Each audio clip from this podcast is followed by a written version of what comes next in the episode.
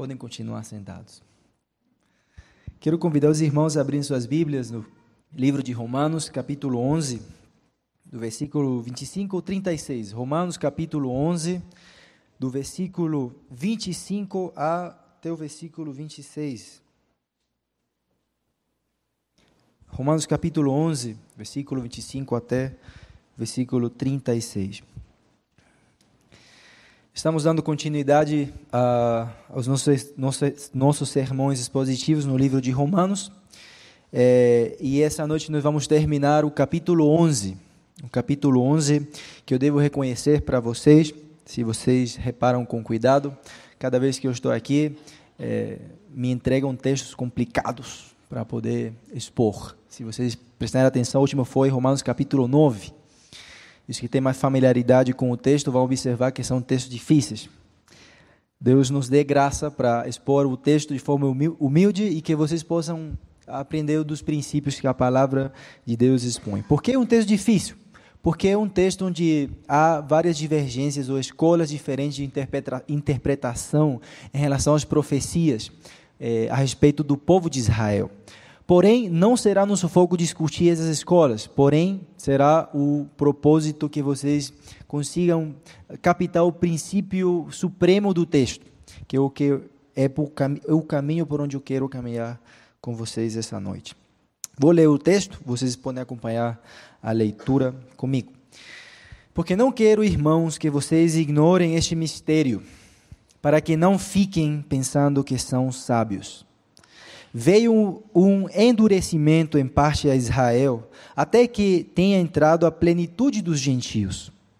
E assim todo Israel será salvo, como está escrito: O libertador virá de Sião e afastará de Jacó as impiedades. Esta é a minha aliança com eles, quando eu tirar os seus pecados. Quanto ao evangelho, os judeus são inimigos por causa de vocês, gentios mas quanto à eleição, os judeus são amados por causa dos patriarcas, porque os dons e a vocação de Deus são irrevogáveis.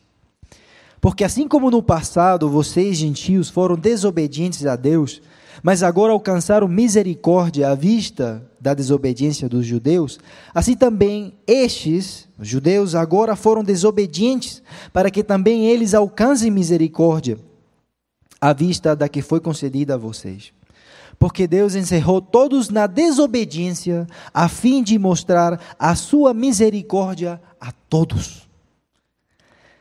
Ó oh, profundidade da riqueza, tanto da sabedoria como do conhecimento de Deus. Quão inexplicáveis são os seus juízos e quão insondáveis são os seus caminhos. Pois quem conheceu a mente do Senhor? Ou quem foi o seu conselheiro? Ou quem primeiro deu alguma coisa a Deus para que isso lhe seja restituído? Porque dele e por meio dele e para ele são todas as coisas. A ele seja a glória para sempre. Amém. Paulo vai começar esse trecho, o último trecho de uh, Romanos, do versículo 25, versículo, versículo 36, para deixar claro um argumento que ele tinha dado no trecho anterior, o último sermão do o domingo passado com o Ivan, é, deixou claro que Deus não tinha rejeitado nem se esqueceria do povo de Israel. Agora Paulo vai dar aqui um vislumbre ou uns detalhes, uma pequena luz de como seria essa restauração dos judeus. O tema do nosso sermão é que a restauração de Israel é certa por causa das irrevogáveis promessas de Deus, a aliança que ele fez com seus patriarcas.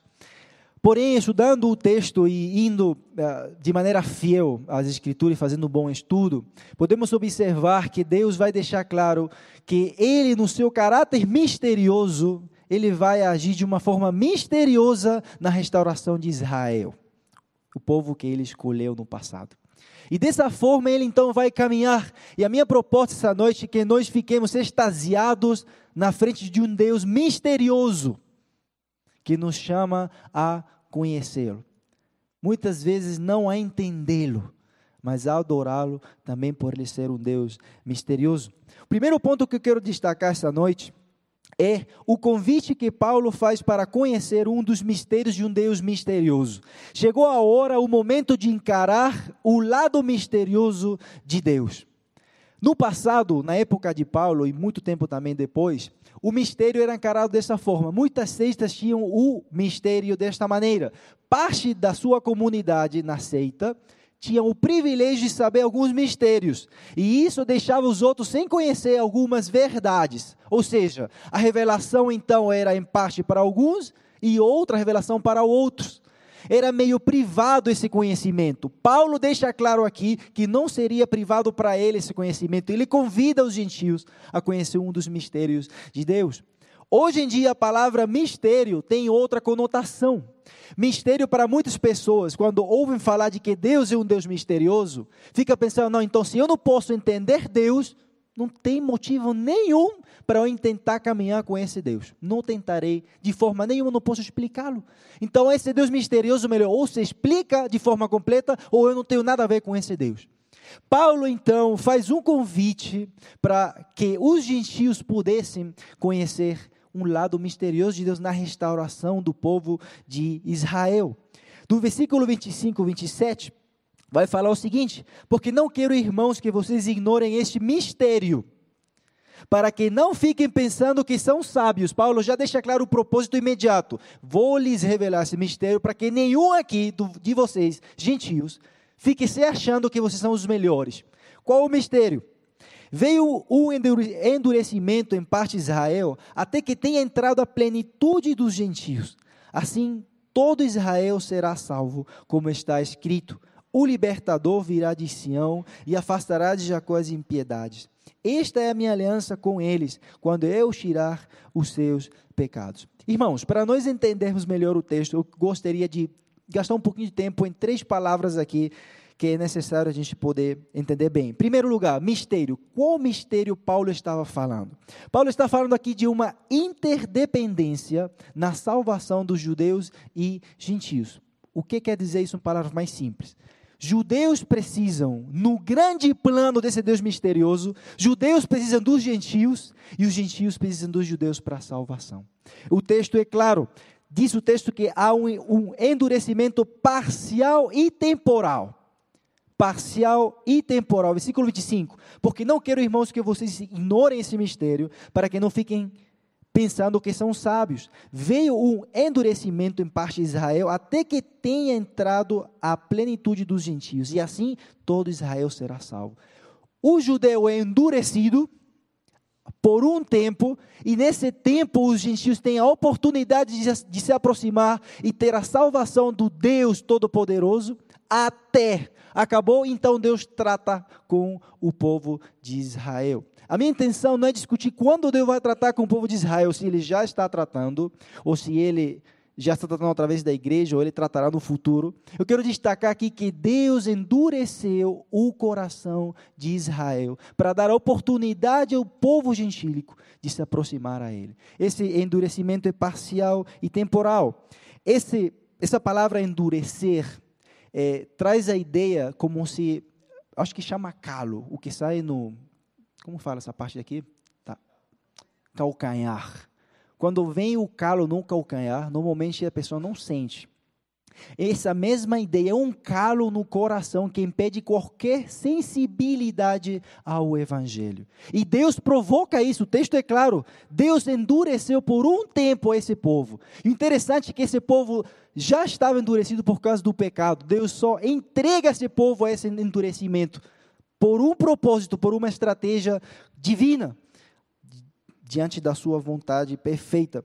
A segunda questão nesse convite sobre o mistério é que a salvação que Deus trará após o endurecimento dos judeus é uma salvação e uma aliança eterna. Se por um lado Deus endurece de forma parcial e temporal, Deus dará uma salvação e uma aliança eterna para o povo judeus. Essa, esse texto aí que eh, Paulo vai trazer, um texto em Isaías, Uh, capítulo 40, 49, vai falar o seguinte: Esta minha aliança com eles, quando eu tirar os seus pecados. Qual é a marca dessa aliança para o povo de Israel? Não é uma aliança, não é uma marca externa, uma, uma marca interna. Paulo não está falando aqui que eles conhecer, o mundo conhecerá a aliança que ele terá com eles ou que tem com eles por causa de um templo ou por causa da riqueza de Israel, mas por causa de Deus tirar o pecado do coração de Israel. Deus sempre se preocupando com o interior do homem e não com o exterior. O segundo ponto que o texto todo destaca é um aparente paradoxo, que eu chamei o paradoxo do inimigo amado. Eu quero fazer mais simples isso aqui, mas não consegui como. Eu precisava dessa ajuda para vocês pensarem bastante. Um paradoxo é uma, uma aparente uma contradição ou uma falta de lógica ou de nexo em conceitos. Como é possível que o povo de Israel é, é inimigo e também é amado? aparentemente um paradoxo aí, inimigo amado. Mas para Deus não há uma contradição, há uma estratégia divina tendo em conta esse mistério na restauração do povo de Israel.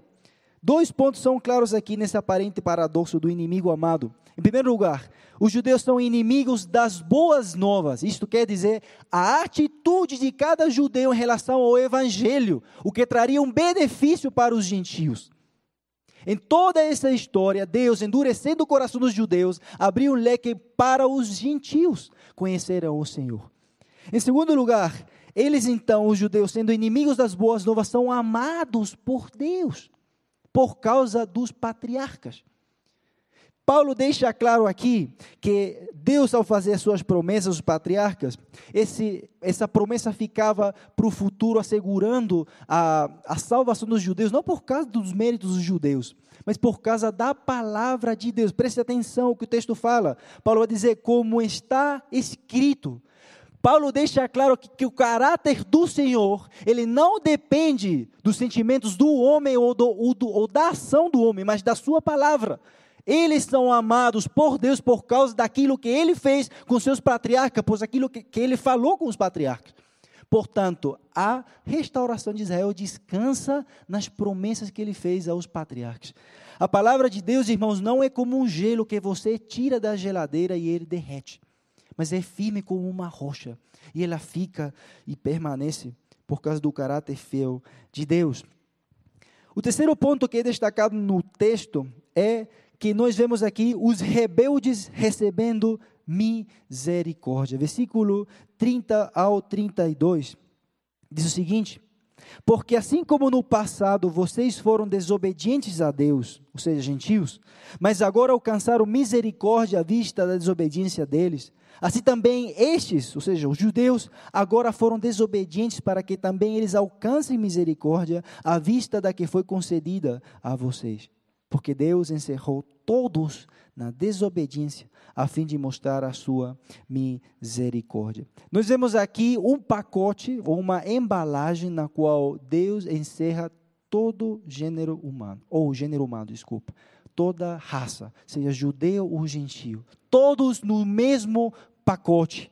E Paulo vai destacar aqui duas coisas. A primeira, a incapacidade de qualquer ser humano se gloriar.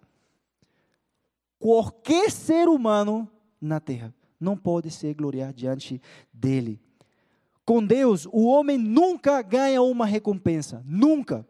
O ser humano somente pode ser amado e tratado com misericórdia. Não tem nenhum ser humano, inclusive o colega seu que anda tudo bonitinho e certinho, o crente que aqui aparenta ser crente tudo certinho, ele não tem nada a ganhar com Deus, nenhuma recompensa.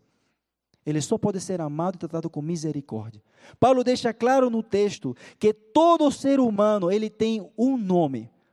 Se algum dia algum aqui ou alguma pessoa no mundo esquece o que Deus fez na vida dele e sua posição em Cristo, é muito fácil se lembrar do que era. Tem um nome para isso: rebelde. Tanto judeu como gentio tem um nome antes de Cristo: rebelde. Quando tenhamos a tentação de pensar alguma coisa sobre nós, e que alguma coisa nos leve a ser alguma pensar que somos grandes, pensemos em quem éramos antes de Cristo, rebeldes. Esse é o nome que Paulo dá para judeus como gentios. E a outra figura que dá aqui é que eles todos são encerrados como em um calabouço. E esse calabouço tem o um nome: desobediência. E quem encerra essas pessoas é o próprio Deus. E a ideia é de alguém preso que não tem a possibilidade de receber ninguém que possa entrar, nem ninguém que possa sair desse calabouço, a não ser Deus, que tem a única chave, que o texto chama de misericórdia. Deus é o único que pode penetrar a prisão do calabouço da desobediência na qual o homem está e tirar esse homem da desobediência, da rebeldia. Só Deus faz isso. Por isso, o homem é incapaz de se gloriar em qualquer sentido da sua vida. Qualquer sentido da sua vida. A segunda questão que pode o texto, ou que o texto deixa claro, é a oportunidade então de glorificar a Deus. Se por um lado temos a incapacidade de nos gloriar, temos por causa da misericórdia de Deus que foi exercida em nós, a oportunidade de glorificar ao Senhor. São dois estados muito marcantes. Um estado preso sem capacidade de sair por causa do pecado, e outro estado quando Deus liberta a pessoa e exerce misericórdia nela. Então, nós vemos essas duas questões aí: a incapacidade de se gloriar do gentio ou do judeu, e a oportunidade do judeu ou do gentio glorificar ao Senhor. A quarta questão, que é clara no texto, é que Paulo enfatiza aqui o louvor pelo caráter misterioso de Deus. Versículo 33 ao 35. Eu chamei isso aqui do grito de alívio de Paulo. Paulo vem falando desde o capítulo 9 de coisas muito profundas que quando nós encararmos elas, a gente vai ficar com a cabeça louca. Coisa muito profunda de Deus.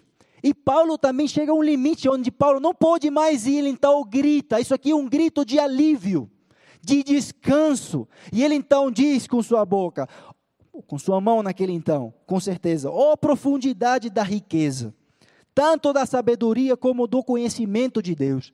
Quão inexplicáveis são os seus juízos e quão insondáveis são os seus caminhos. Pois quem conheceu a mente de Deus, ou quem foi seu conselheiro, ou quem primeiro deu alguma coisa a Deus para que isso lhe seja restituído? Paulo então vai destacar três características desse louvor ao misterioso Deus que nós adoramos. Em primeiro lugar, Paulo destaca aqui a vasta e profunda riqueza da sua sabedoria e conhecimento não só é vasta no sentido de que a gente não consegue abranger, mas é profunda. É profunda. Qualquer pessoa que queira se gloriar em que inventou alguma coisa está muito errado. Ninguém na história inventou nada. Só descobriu o que descobriu porque Deus quis e permitiu.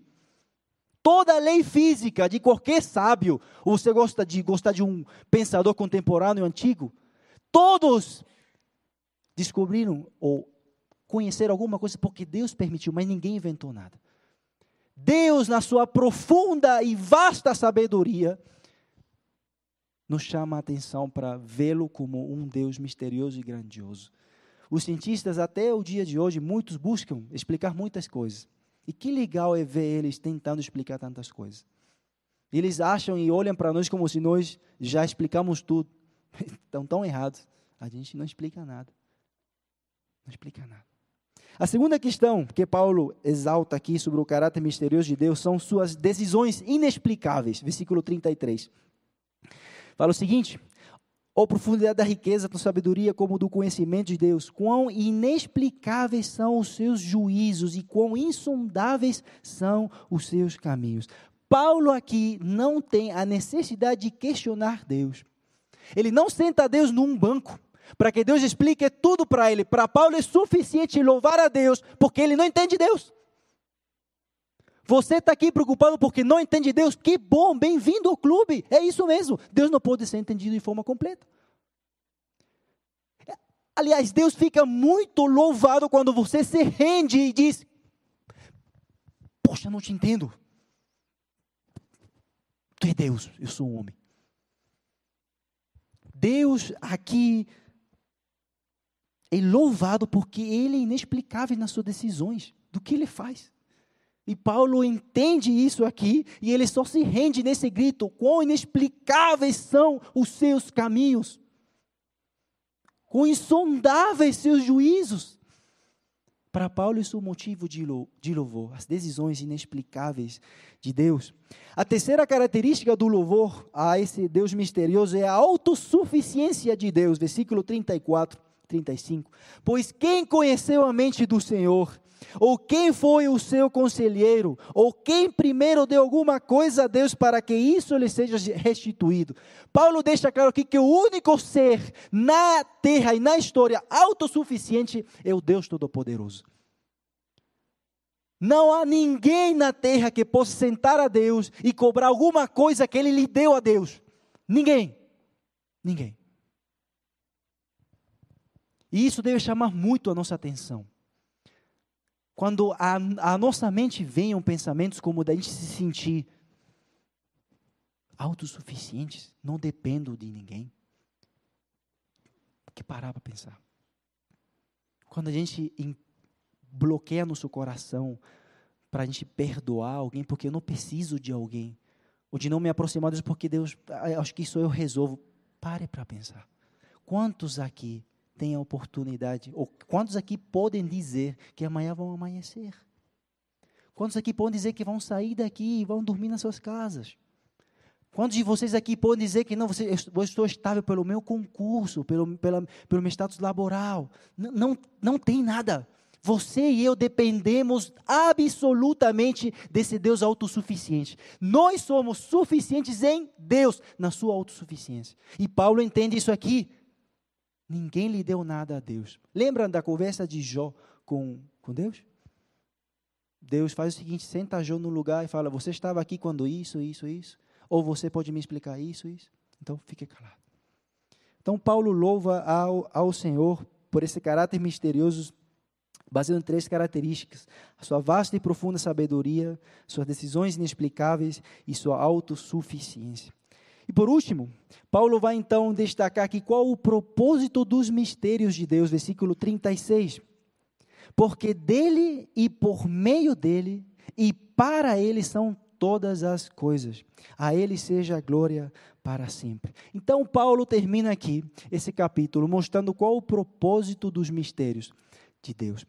Esse texto aqui, ele pode ser aplicado de muitas maneiras. Essa todas as coisas, quando a gente vive situações difíceis, pensa o seguinte, não, aconteceu alguma coisa com minha, meu filho, minha esposa, isso para a glória de Deus, se é certo. Mas todas as coisas aqui falam exatamente ou restritamente o que Paulo está falando.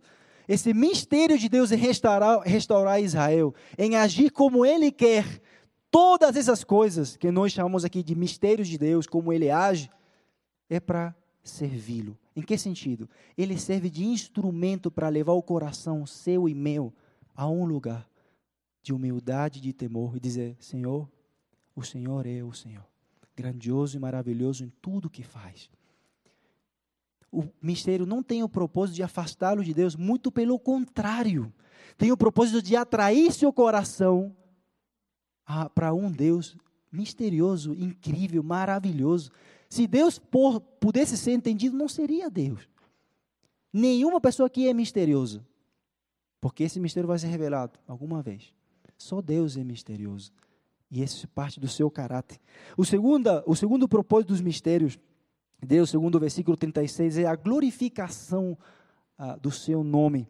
Vai dizer o final do 36, a Ele seja a glória para sempre. Então, o propósito de Deus serve como instrumento para levar o coração do homem a louvá-lo e reconhecê-lo como um Deus misterioso e maravilhoso e para glorificar ao Senhor. Paulo termina esse capítulo aqui e deixa para nós muitas aplicações que eu queria compartilhar com vocês. A primeira, devemos encarar com temor e admiração o caráter misterioso de Deus. Aqui nessa igreja ninguém tem um mistério oculto que não vai lhe contar, ninguém. E quando apareça alguém aqui assim, fuja daqui. Fuja. Primeiro fale com a pessoa, confronte. Se não ter remédio, fuja. A igreja de Cristo não tem nada para ocultar para ninguém. Paulo convida a igreja a entender, a, a, a, conhecer um Deus misterioso, embora a gente não possa entender esse, esse Deus misterioso. Mas um convite que temos que recebê-lo com temor e admiração. Em segundo lugar, somos incapazes, irmão, de fazer sensível o coração de alguma pessoa para a salvação. Paulo deixa claro aqui que o, o endurecimento veio de Deus e a sensibilidade à salvação vem de Deus. Então, não botemos carga do nosso coração, nossas costas, de tentar salvar uma pessoa de qualquer jeito pela minha força. Não é possível, porque é Deus que faz isso. Ele endurece e ele faz sensível o coração. Ele coloca na prisão da desobediência por causa do pecado e ele é o que tira a pessoa da desobediência, como ele deixa claro no texto. Então não é nossa tarefa converter a pessoa, fazer sensível o coração da pessoa. É a tarefa de Deus. Nos cabe só pregar e orar ao, à pessoa em nome do Senhor. Em terceiro lugar, o endurecimento, irmãos, é, ele é parcial e temporal. Nós, poder, nós não podemos ter certeza se alguém será salvo. Ninguém tem certeza aqui disso. Mas o que sim podemos ter certeza é que Deus salva de forma íntegra, completa e eterna.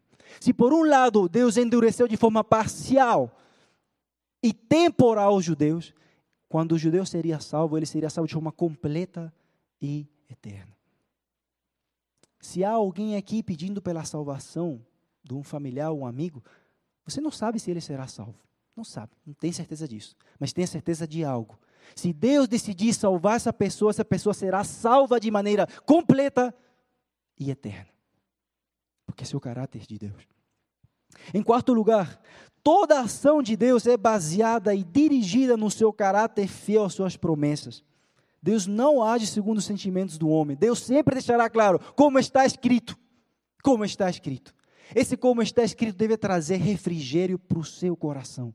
Quando na escritura você acha como está escrito, que isso seja um refrigério ao seu coração, porque Deus age segundo a sua palavra. Se Deus prometeu enviar seu filho, o Messias, ao mundo, e ele veio, e ele prometeu enviar seu filho para levar sua igreja, ele fará, porque está escrito, e assim será. Esse é o caráter fiel de Deus. Não é como o meu caráter, nem como o seu caráter, é o caráter fiel de Deus. E é digno de ser acreditado. Não há então motivos, irmãos, para buscar glória própria senão a oportunidade de buscar a glória de Deus. Quando você se sinta muito importante, lembre-se de quem você era: rebelde da Silva, rebelde Gonçalves, rebelde Souza, rebelde Rios Cabaleiro. Agora eu tenho a oportunidade de glorificar esse Deus. Na minha incapacidade no passado de me gloriar, agora tenho a oportunidade de dar glória a esse Deus maravilhoso e misterioso. E por último, irmãos, não devemos devemos ter prazer em louvar o Senhor não naquilo que nós só naquilo que nós entendemos, mas naquilo que nós não entendemos também. Não devemos entender o Senhor para adorá-lo, irmãos. Devemos simplesmente adorar ao Senhor ao entregar-nos a limitação de compreender. É muito fácil adorar o Senhor quando tudo vai bem. Quando a gente como que consegue entender as coisas. Como quando uma porta de emprego se abre, quando um casamento vai tudo bem, quando na faculdade se passa, quando a saúde está boa. É fácil adorar o Senhor assim. Mas Paulo deixa claro aqui que o Senhor não faz um convite a adorá-lo ainda quando nós não o entendamos. Você quer ver um termômetro da vida cristã? É aquela pessoa que adora o Senhor ainda não entendendo o que ele faz. Deus tem prazer em ver a sua vida se rendendo nas suas limitações de compreender o Senhor. Ele tem prazer nisso. Quando eu estava no Panamá no passado, um irmão aqui passava por uma prova muito difícil. Estava, estava prestes a perder seu filho, sem explicação nenhuma. Uma gravidez no, vista normal, e na hora do parto, ou do momento que vem o menino, se complica tudo. A esposa quase morre, o menino, o menino esteve morto por coração, medicamente, não sei como explicar, mas esteve mais do outro lado do que aqui, como fala as pessoas. E esse irmão mandava sempre mensagens, e eu acompanhei isso, e eu sofri isso, porque eu tinha um filho de seis meses. E toda a mensagem no final tinha esse texto aqui: porque dele, por meio dele, para ele são todas as coisas. Esse irmão, de alguma forma, compreendeu que esse Deus tem prazer em, em nós adorarmos eles ainda não entendendo o que ele faz. Paulo sabia isso e Paulo termina esse capítulo todo e toda a teologia que ele fez no grito de alívio. Senhor, eu te louvo porque tu és grandiosamente ou maravilhosamente misterioso. Eu não, eu não consigo te explicar, mas eu posso te louvar pelo teu caráter misterioso. Por quem tu és. Por aquilo que tu fazes, eu não entendo. Tu és Deus. E eu sou um homem, uma criatura. Irmãos, encaremos como um privilégio conhecer nosso misterioso Deus. Gratos pela misericórdia dele para conosco, louvando ele não só por aquilo que entendemos dele, mas também por aquilo que nós não entendemos, servindo e glorificando o seu nome. Paulo termina assim dessa forma. Como terminará a sua história? Eu quero muito terminar minha vida glorificando a Deus por aquilo que eu entendo dele e por aquilo que eu não entendo dele. Ele não deixa de ser Deus, por a gente não compreender Deus de forma completa. Além, a, a, a, aliás, ele é mais glorificado ainda quando a gente se rende ao Senhor, reconhecendo os seus mistérios, esse caráter misterioso do Senhor. Quero pedir a vocês que fiquem em pé. Vamos orar, terminar. Eu queria que vocês refletissem nisso, orando ao Senhor. Exalte o nome dele no seu coração, ao Senhor, pelo seu caráter misterioso, por aquilo que você não entende. Ele é muito glorificado quando você se rende em oração a Ele, em adoração. Senhor Deus, muito obrigado porque o Senhor é misterioso e isso faz parte do seu caráter. E nesse caráter misterioso, o Senhor age na história para salvar Israel, para salvar os gentios, nós. Obrigado, Senhor, porque eu não preciso lhe entender para lhe adorar. Eu preciso me entregar, Senhor, para com as minhas limitações de entendê-lo e dessa forma eu vou adorá-lo e glorificá-lo. Eu quero pedir, pedir isso também para meus irmãos aqui essa noite. Quantas coisas têm acontecido na vida desses meus irmãos, de muitas maneiras, coisas inexplicáveis, que o Senhor sabe, e eles sabem. Não por causa do pecado, mas por coisas que aconteceram na vida deles, que o Senhor sabe, por causa dos desígnios escondidos que nós não sabemos. Que eles tenham, Senhor, o prazer e a alegria de lhe louvar ainda, não entendendo as coisas. Muito obrigado, Senhor, por ser fiel nas suas promessas. O Senhor prometeu enviar seu filho, ele veio, e da mesma forma como está escrito, ele virá de novo. E nos encontraremos contigo. Obrigado, Senhor. Nos dá uma boa semana.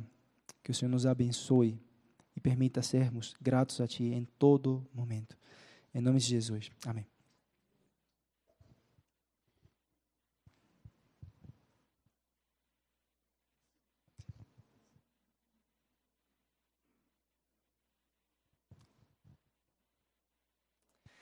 Que a graça do nosso Senhor Jesus Cristo, meus irmãos, o amor de Deus e a comunhão do Espírito Santo seja com todos vocês e com a igreja espalhada na terra até a volta do nosso Senhor Jesus.